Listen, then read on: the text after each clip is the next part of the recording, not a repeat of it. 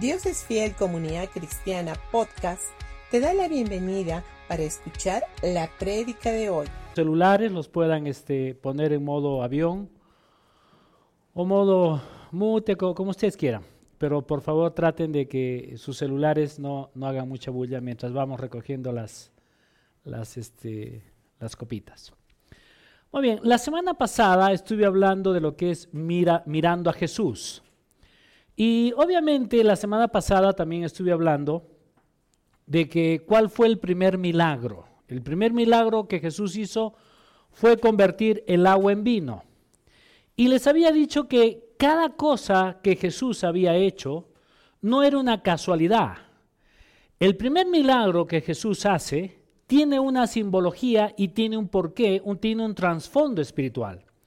Dentro de este trasfondo espiritual es de que Jesús convierte el agua en vino, pero lo convierte en un vino que es sumamente, es lo mejor. Por eso es de que este milagro no lo hace en, cualquier otra ocasión, sino lo hace primeramente en una boda. ¿Por qué? Porque dentro de la boda está significando lo que Jesús es para nosotros. Él es el novio y nosotros somos la novia. Eh, en, estas bodas, lo que está haciendo Jesús nos está dando a nosotros un vino nuevo. El vino nuevo representa lo que viene a ser la gracia. El vino viejo representa lo que viene a ser la ley. Y cuando Jesús viene y, nos da un nuevo vino, lo que, él lo que Él nos está diciendo es, quiero que ustedes tengan victoria, que puedan vivir en victoria, pero en Él, por eso es de que nosotros somos victoriosos no por nosotros, sino que nosotros somos victoriosos en Cristo. Sin Cristo no somos nada. Sin Cristo no hay victoria. Pero en Cristo nosotros tenemos victoria. Por eso es de que también la semana pasada estuve hablando de las dos hermanas de Lázaro, que son Marta y María. Marta era una mujer donde estaba más preocupada por las cosas. Obviamente ella estaba muy entretenida en hacer la, comida para Jesús, para los invitados, estaba afanada, preocupada, turbada, fastidiada. Como muchos de nosotros se han dado cuenta, donde a veces tenemos que hacer tantas cosas y en vez de poder disfrutar el momento, simplemente nos molestamos y nos fastidiamos. Mientras que María, dice la Biblia de que ella tomó la mejor, lo mejor. ¿Cuál fue lo mejor? Venir delante de los pies de Jesús y sentarse y escuchar. Por eso es de que en Lucas capítulo 10, versículo 41 y 42, dice, Marta, Marta, afanada y turbada estás con muchas cosas, pero solo una cosa es necesaria, y María ha escogido la buena parte, la buena parte, la cual no, se le, no, no, no será quitada. Ahora, ¿por qué Jesús le estaba diciendo que María había escuchado la mejor parte? Porque hay momentos en que nosotros, en vez de estar viniendo a los pies de Jesús, simplemente nosotros nos estamos afanando y preocupando. En vez de venir y decir, Dios, tengo este problema. Ahora, con esto no te estoy diciendo, y, si tengo un problema, ¿qué hago? ¿Qué? ¿Me cruzo de brazos y todo se soluciona? No. Si hay un problema en tu vida, lo cual hay, porque hay dificultades, lo que nosotros tenemos que hacer, tenemos que hacer lo que tenemos que hacer y, hagámoslos bien. Pero eso no significa que yo deje de mirar a Jesús. Yo tengo que hacer lo que tengo que hacer, pero a la vez tengo que venir y sentarme a los pies de Jesús y decirle cómo lo hago. ¿Correcto? Y cuando yo vengo y me siento y le digo, Dios, tengo esto, ¿cómo lo hago? Ahí es cuando la palabra comienza a ser revelada en ti y en mí. Ahora, todos nosotros conocemos la historia del Antiguo Testamento de Jacob y Esaú, que vienen a ser los hijos de Isaac y de Rebeca. ¿Ok? Jacob y Esaú eran hermanos mellizos. Los dos obviamente eh, eh, este, nacen por una diferencia muy mínima. Esaú fue el primero, y de acuerdo a la Biblia dice que Esaú era un hombre fuerte, velludo y, y pelirrojo, y dice de que llegó a ser un, un, cazador, un hombre experimentado en la casa. Por el otro lado, José, o perdón, Job, era el hermano menor, o perdón, Jacob era el hermano menor que tenía una, una tipología, de pronto era un hombre delicado, era un hombre sensible y lampiño. Y es interesante que nosotros podemos ver de que a la hora que nacen estos, estos mellizos, obviamente la diferencia es mínima, y el que nace primero es Esaú. Y después nace Jacob, pero hay algo interesante que él nace prendido del talón de su hermano. En otras palabras, yo creo que le estaba diciendo, yo quiero salir primero, ¿no? Y lo estaba jalando y de pronto él quería ser el primero. Obviamente pasa el tiempo y llega un momento en que Isaac, el padre, ya estaba ya viejo y quiere darle la bendición a su hijo mayor.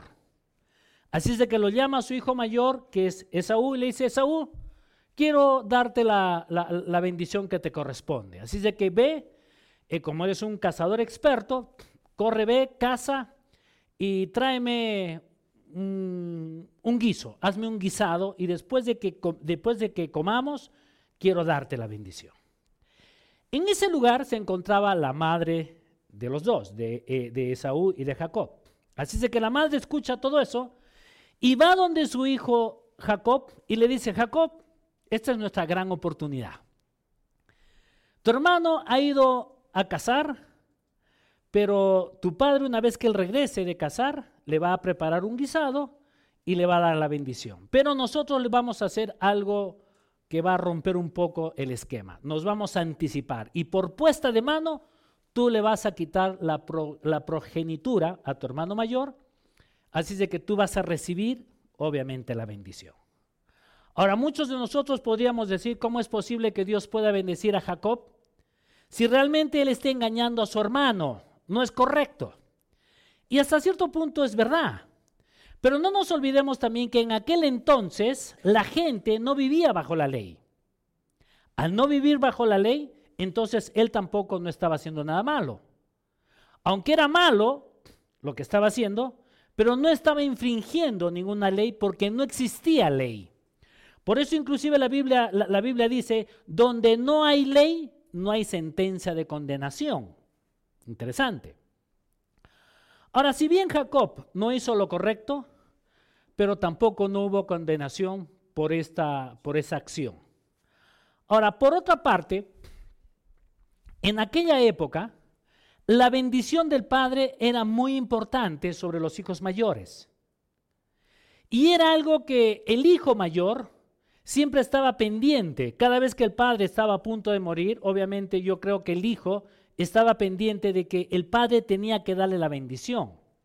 Y la bendición del padre era tan importante para los hijos en ese entonces, era tan importante que realmente no, no lo tomaban algo a la ligera. Ahora nosotros en este tiempo, viviendo bajo la gracia, nosotros tenemos que darnos cuenta de que nuestro hermano mayor nos ha bendecido que es Jesucristo. Y esa bendición, que es una bendición del Padre hacia Jesús, esa bendición también ha extendido hacia nosotros. Entonces, no la tomemos a la ligera o simplemente no lo, no lo tomemos por sentado y decir, ah, sí, pues me ha bendecido y, punto, se acabó. No, nosotros deberíamos de ser este, conscientes de, de ese poder divino y permanecer nosotros sobre ese pacto, sobre esa bendición. Ahora, en el Salmo 23, capítulo 6 dice, la bondad y el amor me seguirán todos los días de mi vida. En la casa del Señor habitaré para siempre. Ahora, esa historia de Jacob y de Saúl nos pone eh, en una perspectiva espiritual. ¿Y cuál es? Nos, está sacando, nos, está dando una enseñanza donde nosotros vamos a, a tratar de convertir el agua en vino para que nosotros podamos eh, ser beneficiarios y podamos entender lo que realmente Jesucristo hizo en la cruz por nosotros. Miren, cuando, cuando Jacob, cuando obviamente la mamá de Jacob viene y le dice, corre, tráeme este, este, dos cabritos. Ahora, Jacob va y le trae dos cabritos, los mejores cabritos que habían en el rebaño, va y los trae y se los entrega a la mamá para que la madre pueda cocinar y pueda hacer un guisado. Ahora vámonos al libro de Levítico, capítulo 16, que ustedes lo pueden leer en casa. El pueblo de Israel debía presentar dos, dos cabritos o dos machos cabríos al sacerdote. Una vez que traía estos dos machos cabríos, uno de ellos lo mataban y esa sangre se rociaba y la otra parte, o sea, esa sangre también se rociaba en el otro macho cabrío que quedaba con vida. Ese, ese, habían dos machos cabríos. Uno de ellos lo mataban y lo, degollaban, sacaban todo, y el otro quedaba vivo. Una vez que esta sangre era derramada, se cubría también con sangre al macho cabrío, al, al, vivo. Y después de estar vivo, después de rociarle, lo agarraban y lo botaban al desierto y después de unos días moría en el desierto. Ahora, cuando Jesús, Él viene, Él toma nuestro lugar, la Biblia dice que Él viene a ser el Cordero de Dios que quita el pecado del mundo, ¿verdad? Y Jesucristo es el que muere físicamente y después de morir físicamente tuvo que ir tres días al Hades. Él estuvo ahí en las profundidades de la tierra y de ahí obviamente no solamente estuvo en ese lugar, sino que también su padre no tenía una relación con él. Se separó del padre. Así de que Jacob, cuando trae, obviamente, estos, estos, este, estos dos animales, ¿qué es lo que hace? La madre toma estos dos cabritos, hace un guisado, y no solamente hace el guisado, sino que después va, supongo, al cuarto de, de su hijo mayor Esaú, sacas las vestimentas y lo viste a su hermano menor, a Jacob. Le pone sus vestiduras le, con las pieles que tenía, porque ojo, este Jacob era lampiño, en cambio, Esaú era, era un hombre velludo. Entonces lo, lo cubre con, con, las pieles de los animales, sus manos, su cuello, todo, y lo viste. Una vez que lo viste, tipológicamente, hasta cierto punto, él está representando a los creyentes, a nosotros. Porque cuando nosotros nos presentamos delante de nuestro Padre Celestial, no nos presentamos nosotros, sino que nosotros somos, nosotros nos presentamos, nos presentamos ante Dios, pero vestidos con la vestidura de Jesucristo, con la, con la, con, eh, la vestidura de justicia. ¿Correcto? Entonces, cuando nosotros nos presentamos, nos presentamos con esa vestidura. Ahora, Jacob, cuando se presenta ante su padre, Isaac, que ya estaba viejo, él se presenta con las vestiduras de su hijo mayor, Esaú. Ahora, en Isaías capítulo 61, versículo 10 dice, me llené de alegría en el Señor mi Dios, pues Él me hizo, pues Él me, vistió con ropas de salvación y me, y me envolvió en un manto de justicia. Soy como un novio vestido para su, para su boda o una novia con sus joyas. Ahora, en el momento en que nosotros aceptamos a Jesús como nuestro Señor y Salvador personal, nosotros somos vestidos con las ropas de justicia de Jesús. Jesús nos da esas vestiduras, ¿correcto? Por eso es que cuando nosotros nos presentamos delante de Dios, nosotros no nos presentamos en nombre de nosotros, nosotros nos presentamos en el nombre de Jesucristo. Pero ¿cómo? ¿Qué sucede?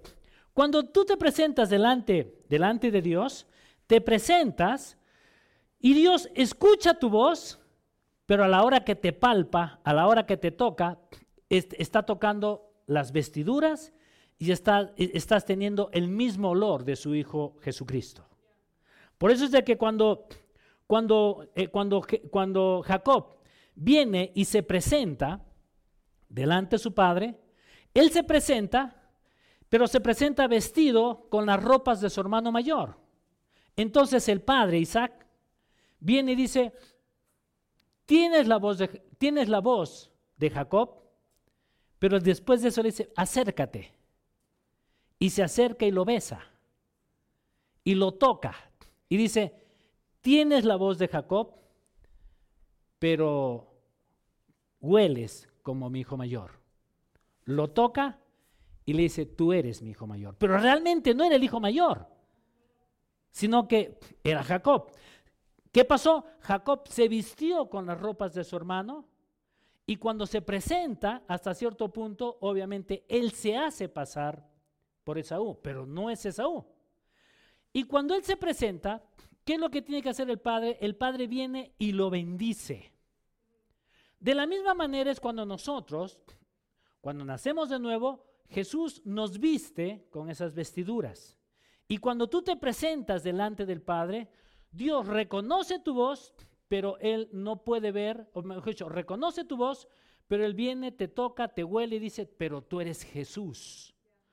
Aunque hablas como tú, pero realmente tienes las vestiduras de, de su Hijo, de Jesucristo.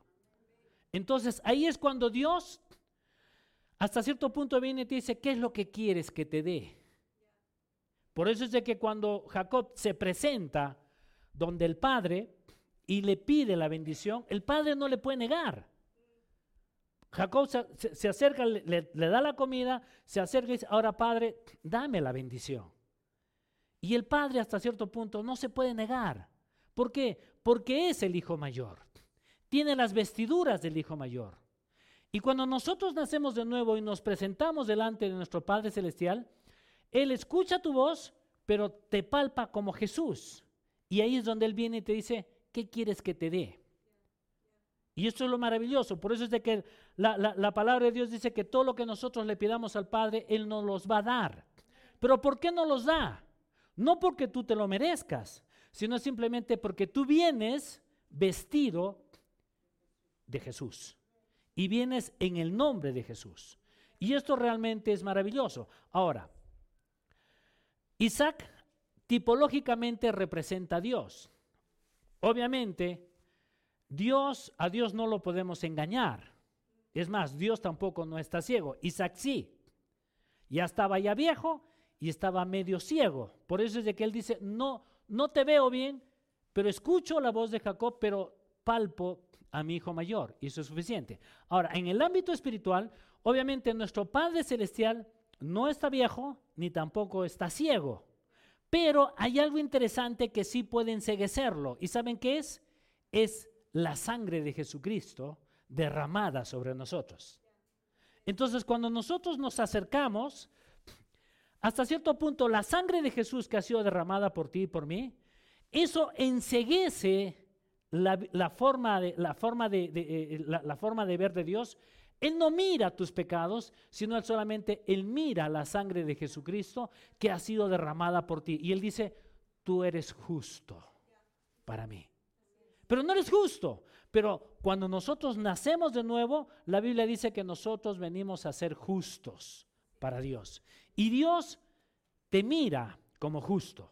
¿Por qué? Porque cuando tú naces de nuevo, tú te pones esas vestiduras de justo. Y esto realmente es maravilloso. Por eso es de que en Hebreos capítulo 4, versículo 16 dice, dice, aún a pesar de haber pecado, podemos venir con confianza a su trono de gracia porque estamos revestidos de la sangre de Cristo. ¿Se han dado cuenta? O sea, nosotros venimos y Dios cómo te ve? Dios te ve revestido de la sangre de Jesucristo. Él no está viendo tus errores, Él no está viendo tus faltas, simplemente Él está viendo que Jesús, que la sangre de Jesucristo está sobre ti. Entonces Él viene y te dice, tú eres justo, tú eres Jesús. Por eso es que anteriormente, yo les he dicho, y no me voy a cansar de repetirlos, la redención es superior a la creación. Cuando Dios crea al hombre, lo crea un poco menor que Dios y superior a los ángeles. Pero cuando Jesús viene, Él muere, toma nuestro lugar, Él muere y resucita y nosotros nacemos de nuevo en Cristo Jesús, nosotros, la redención es superior a la creación.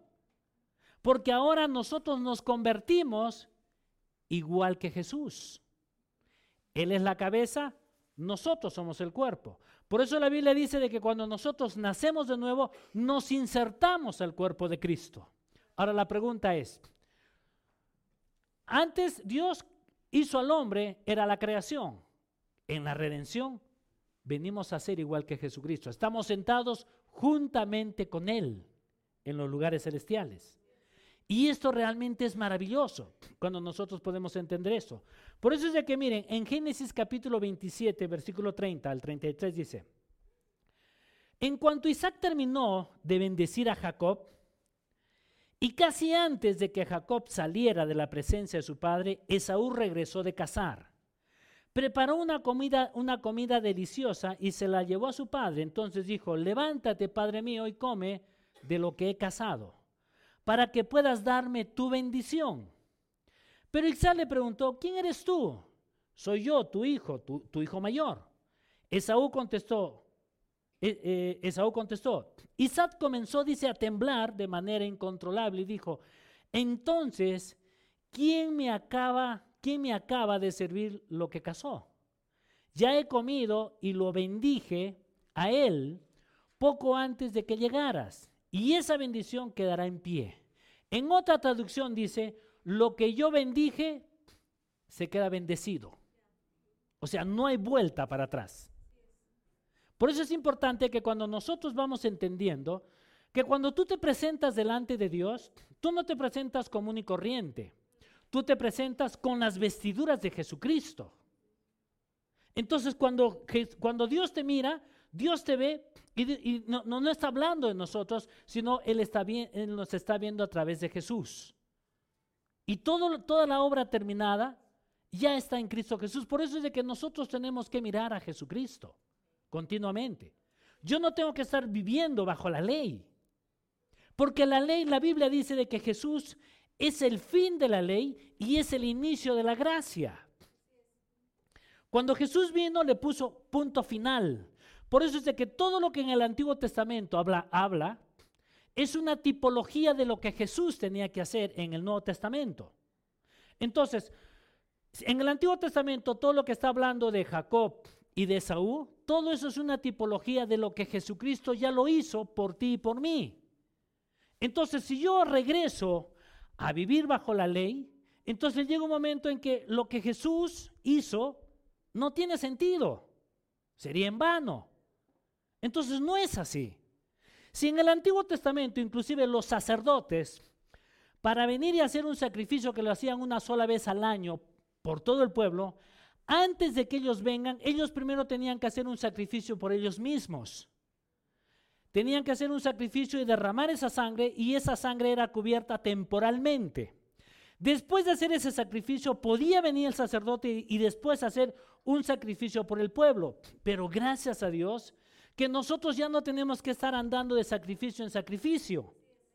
¿Por qué? Porque Jesucristo es el Cordero de Dios que quita el pecado del mundo. Y en Cristo Jesús es el único Cordero que ha derramado su sangre por toda la humanidad. Y lo único que nosotros tenemos que hacer es reconocer a Jesús como nuestro Señor y Salvador.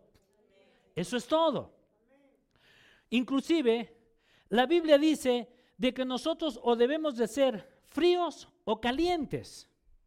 Pero acá no está hablando de que ah, hoy día estoy eh, en el mundo y mañana estoy con Dios. No, no se está refiriendo a eso. Se está refiriendo a que no mezclemos la ley y la gracia. Cuando mezclamos la ley y la gracia, estamos teniendo algo tibio. Y Dios no quiere que seas tibio.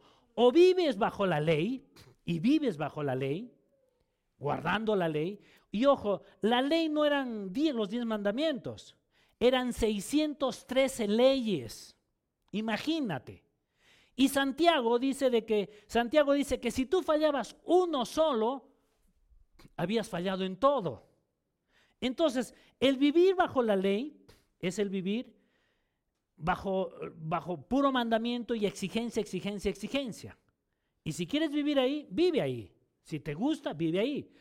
Pero si quieres vivir bajo la gracia, es diferente. Yo ya no tengo que estar guardando los diez mandamientos, simplemente tengo que estar viviendo y conociendo lo que Jesucristo ya, ha hecho por mí. Por eso es de que ahí es cuando Jesús, la semana pasada estuvimos viendo, cuando Marta y María, obviamente María viene y se sienta a los pies de Jesús. ¿Y qué es lo que estaba haciendo? Estaba escuchando lo que Jesús tenía para él.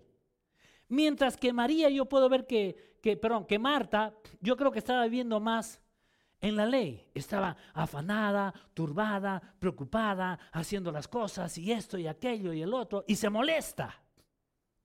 Y le dice, Jesús, ¿no tienes cuidado de mí? dile a María que venga y que me ayude. Y Jesús le dice, María ha escogido lo mejor y no se le va a quitar eso. En otras palabras, le estaba diciendo, deja de preocuparte de las cosas porque yo soy Dios. ¿No te has dado cuenta que antes de que nos sentemos acá, he, dado, he, hecho un milagro y he dado de comer a cinco mil hombres, he dado de comer a cuatro mil personas?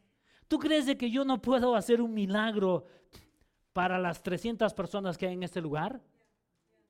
O sea, yo creo que lo que Jesús le estaba diciendo a Marta es, Marta, deja de preocuparte. Y en vez de estar afanada y turbada, ven y siéntate a los pies de Jesús y escucha lo que yo tengo para ti. Por eso es de que cuando nosotros vamos entendiendo lo que nosotros somos en Cristo Jesús, yo ya no tengo que estar pendiente en hacer y hacer, sino es en el aprender a conocer más de Jesús y disfrutar lo que ya tengo.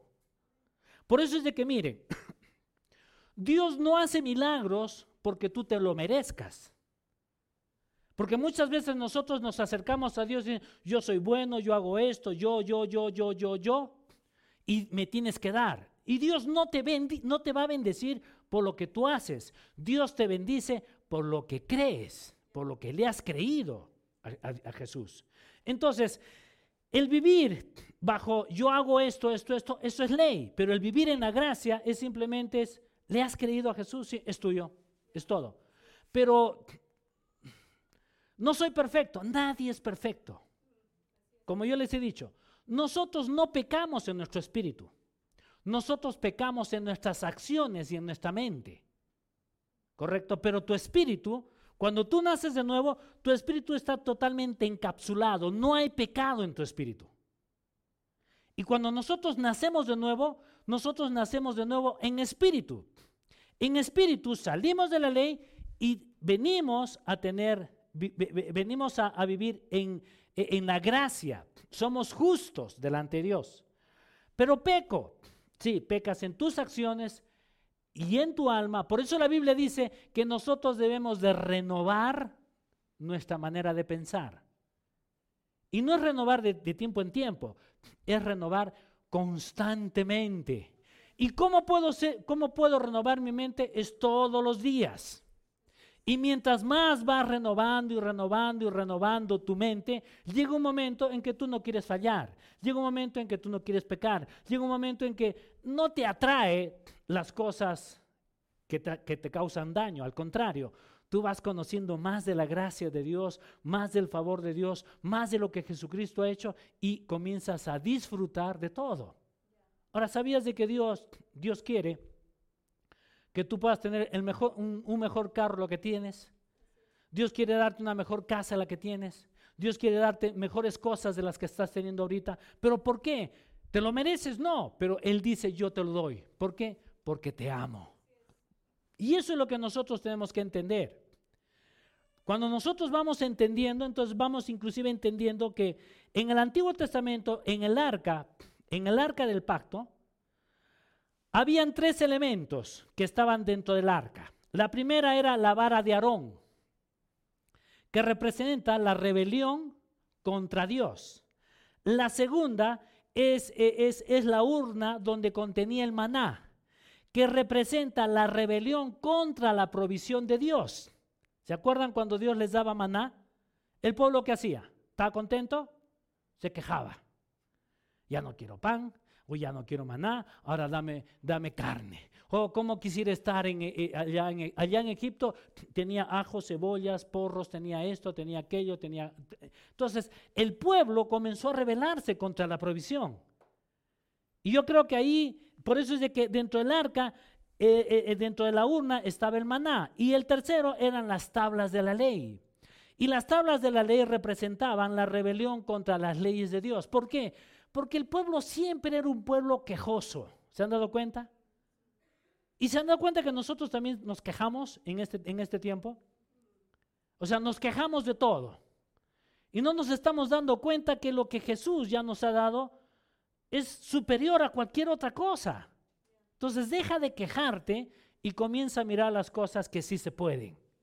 Pero ¿cuándo se puede? Cuando yo miro a Dios, cuando yo miro a Jesús, cuando yo vengo y le digo, Jesús, tú has hecho todo esto por mí, y Dios te va a decir, sí, y lo he hecho para que te goces y para que lo disfrutes. Por eso es de que la Biblia dice de que Dios quiere que nosotros reinemos en esta vida. Pero la pregunta es, ¿cómo puedo reinar en esta vida? Para reinar en esta vida yo tengo que conocer lo que Jesucristo ha hecho en la cruz.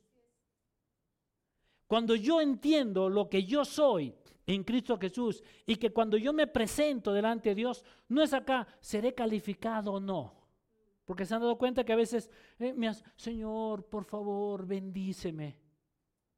Y esa no es la forma de acercarte a tu Padre Celestial. No te olvides que cuando tú tú te acercas al Padre, tú te acercas vestido con las vestiduras de su Hijo Jesucristo. Y Jesús si tú lees todo el antiguo, todo, lo que viene a ser Mateo, Marco, Lucas y Juan, te vas a dar cuenta que Jesús no viene y le dice, Dios, por favor, resucítalo a Lázaro. No, ¿qué hizo? Padre, te doy gracias porque tú siempre me escuchas. ¿Verdad? Ahora, entendamos esto. Nosotros tenemos esa misma posesión, pero a veces nuestras oraciones son oraciones de, por favor, ayúdame. Pero ¿qué es lo que dice la Biblia? ¿Qué es lo que dice en San Juan capítulo 14, versículo 13? Y todo lo que le pidas al Padre en mi nombre, lo haré para que el Padre sea glorificado en el Hijo. En San Juan 16, 23 y 24. En aquel día no me preguntaréis nada. Acá, Jesús está hablando, él estaba ahí, pero dice, en aquel día no me vas a preguntar absolutamente nada. De cierto, de cierto os digo, que todo lo que pidieres al Padre en mi nombre, os lo dará. Hasta ahora nada habéis pedido en mi nombre. Pedid y recibiréis para que vuestro gozo sea cumplido. ¿Qué es lo que le estaba diciendo Jesús a la gente? en este momento no has pedido nada, pero cuando yo cumpla, vaya a la cruz y resucite y tú nazcas de nuevo, te visto con mis vestiduras de justicia y pídeme todo lo que tú quieras en mi nombre y mi Padre te lo va a dar. Eso es. Por eso es que cuando tú te acerques al Señor, no te acerques por favor, tú acércate con esa, con esa confianza. Lo que dice en Hebreos capítulo 4, versículo 16. Si no, se los voy a volver a leer. Dice, aún a pesar de haber pecado, podemos ir confiadamente a su trono de gracia porque estamos revestidos de la sangre de Cristo. ¿Te das cuenta? O sea, cuando tú vienes delante de Dios, tú dices, eh, papá, te doy gracias y te pido esto en el nombre de Jesús. Y Dios dice, toma. Pero ¿qué es lo que tengo que hacer? Yo tengo que creerlo. No acá, sino acá, en mi corazón. Pero se han dado cuenta que a veces, al no venir y sentarme a los pies de Jesús y no descansar en Él, y simplemente tomar la postura de Marta, dime, Marta podría recibir algo? Nada. María sí. ¿Por qué? Porque venía y escuchaba las buenas nuevas. Estaba escuchando lo que Jesús decía. Y esta mujer estaba creyendo en todo lo que Jesús le estaba diciendo. Por eso es de que Jesús viene y dice, ella ha escogido la mejor parte y esa parte nadie se la va a quitar porque ella la escogió. En cambio tú, Marta, Estás afanada, turbada, preocupada, fastidiada y molesta. Y a veces nosotros somos como Martas, afanados y turbados, no logrando entender lo que realmente tú y yo somos en Cristo Jesús. Entonces nos salimos de la, de la nos estamos saliendo de la gracia y nos metemos otra vez a la ley. Tengo que hacer, tengo que hacer, tengo que hacer, tengo que hacer, me lo tengo que ganar. Y cuando una persona quiere ganarse algo que ya se te dio, es un esfuerzo eh, inútil, porque Dios no te va a dar nada porque tú vengas y llores. Simplemente Él viene y te lo da porque tú le crees. Es así. Por eso los milagros suceden. Comienza a leer tu Biblia. Mateo, Marco, Lucas y Juan. ¿Qué es lo que Jesús les decía? Tu fe te ha salvado. ¿Acaso él decía, mi fe te ha salvado? No, tu fe te ha salvado. ¿Y por qué decía tu fe? Porque tú me has creído a mí. Tú has creído que lo que yo puedo hacer por ti. Por eso es que esta mujer de flujo de sangre, cuando sale y le dice, eh, Jesús, hice todo esto, le dijo, mujer, tu fe te ha salvado. ¿Y por qué? Porque tú has creído que yo podía hacer algo en ti, algo por ti. Ahora, ¿qué es lo que Dios te pide? ¿Dios te pide mucha fe? No, Dios te pide el 1% de tu fe. Porque Él pone el 99% de su fe en tu fe. Por eso la Biblia dice que la fe es como un granito de mostaza, la semilla más pequeñita. Dice, si tú tienes fe como un granito de mostaza es más que suficiente. Pero tu fe no tiene que estar puesta en tu fe, sino que tu fe tiene que estar puesta en la fe de Jesús. En otras palabras, ¿qué es lo que Él ya hizo por ti? Entonces cuando yo creo que la, gente que recibía decía, yo sé que tú puedes hacerlo. Y Jesús decía, es tuyo, porque tu fe ha sido puesta en mí. Tú pones el uno, yo pongo el 99%. Recibe lo que quieres. Comienza a leer la Biblia y te vas a dar cuenta de que realmente era tan sencillo el poder recibir las cosas del Señor. A veces la religión, las enseñanzas que nosotros hemos dado, yo también me, incluyo, a veces hemos dado, nos hemos ido a la otra parte. Y hasta cierto punto a, la iglesia la hemos, la hemos convertido en tienes que hacer en vez de tienes que recibir. Entonces, tenemos que cambiar. Para mí no, no me es fácil, no. Pero estoy aprendiendo a que no tengo que estar tanto a hacer, sino tengo que aprender a recíbelo y disfruta de lo que Él ya hizo por mí. Amén. Vamos a cerrar nuestros ojos y vamos a orar. Amado Padre, gracias te damos Dios por este maravilloso tiempo. Venimos delante tuyo, Dios.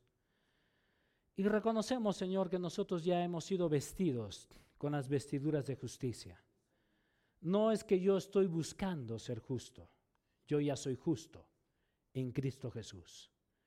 Y cuando yo puedo ver a Jesús eh, continuamente en toda mi vida, yo puedo ser igual que Él. La Biblia dice de que tengo autoridad igual que Jesús. Y esa autoridad no es una autoridad común y corriente, sino es una autoridad que está respaldada en el mismo Jesucristo. Y te doy gracias, Dios, por la autoridad que tú me has dado. Te doy gracias, Padre, porque puedo acercarme confiadamente al trono de la gracia de Dios y decirle, papá, necesito tal cosa. Y tú siempre me escuchas y, y respondes mis oraciones. Te doy gracias, Padre, en el nombre de Cristo Jesús. Y gracias te doy, Señor, porque yo tomo la decisión de venir todos los días y de sentarme a los pies de Jesús y de comenzar a escuchar